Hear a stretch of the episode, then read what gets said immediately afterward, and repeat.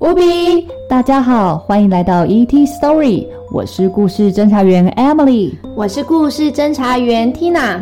在这个世界上，到处都是谜团和复杂的案件，你准备好了吗？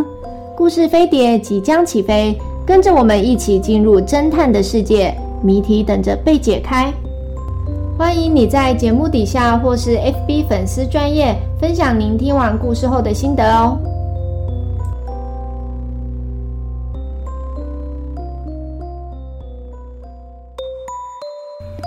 第十三章：神奇的药剂。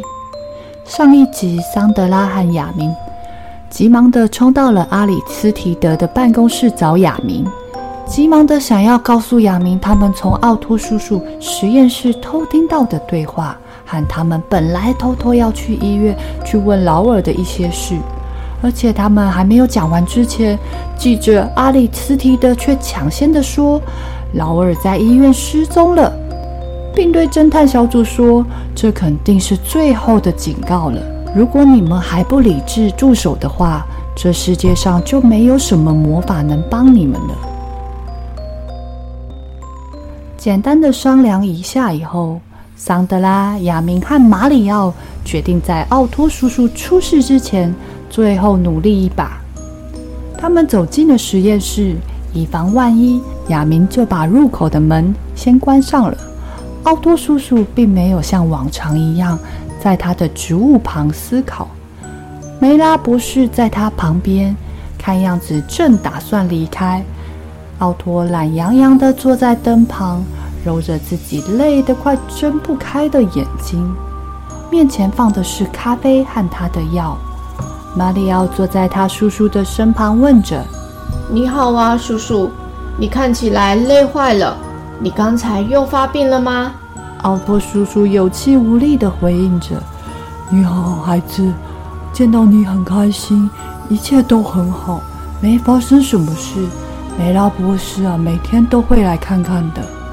梅拉博士把自己的杯子里的咖啡一饮而尽，然后接着说着：“你叔叔呢安静过上几周了？那好吧，奥托，明天见，记得休息一下。再见，孩子们。”梅拉博士走后，亚明又把门关上了。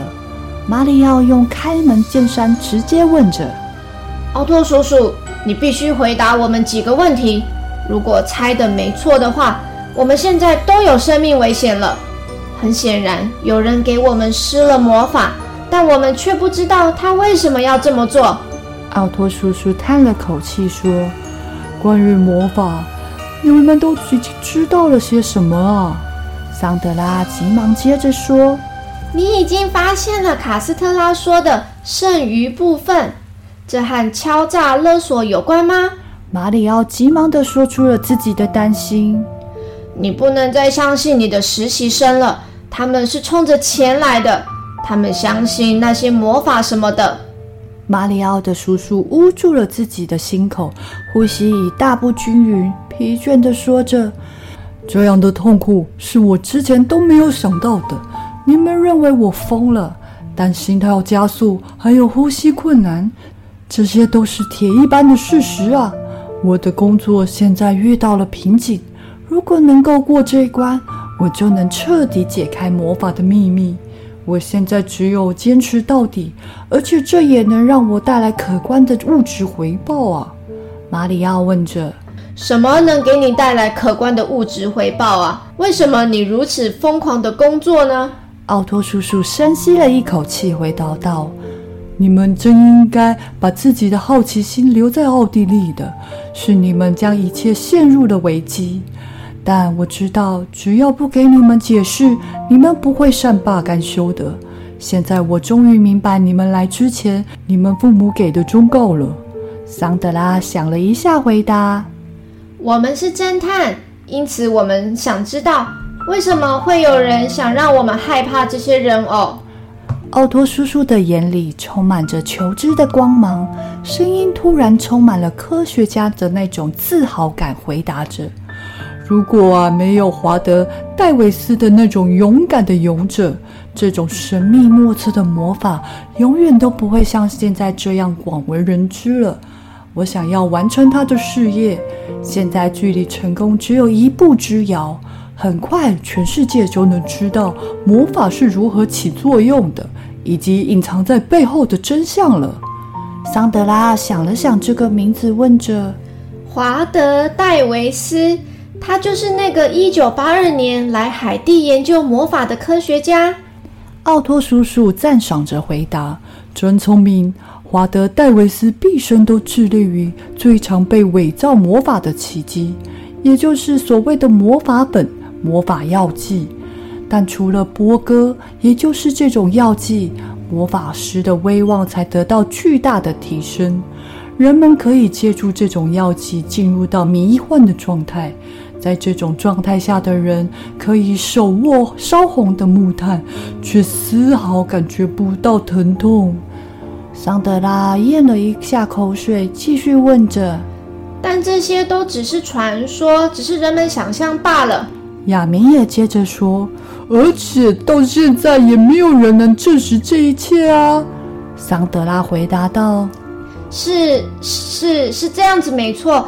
可是你不是也相信转世轮回吗？”奥托叔叔继续的说道。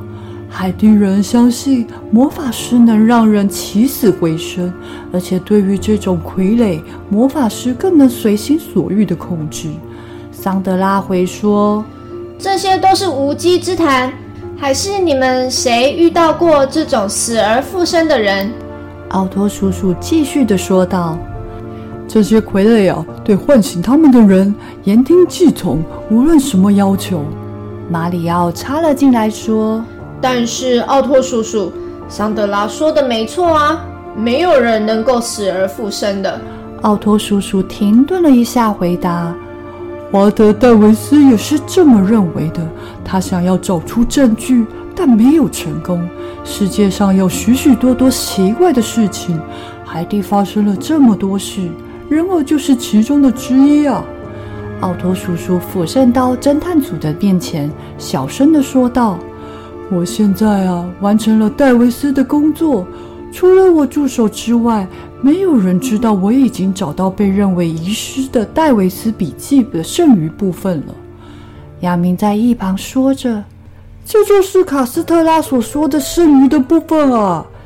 事情的真相正在一步步的被揭开。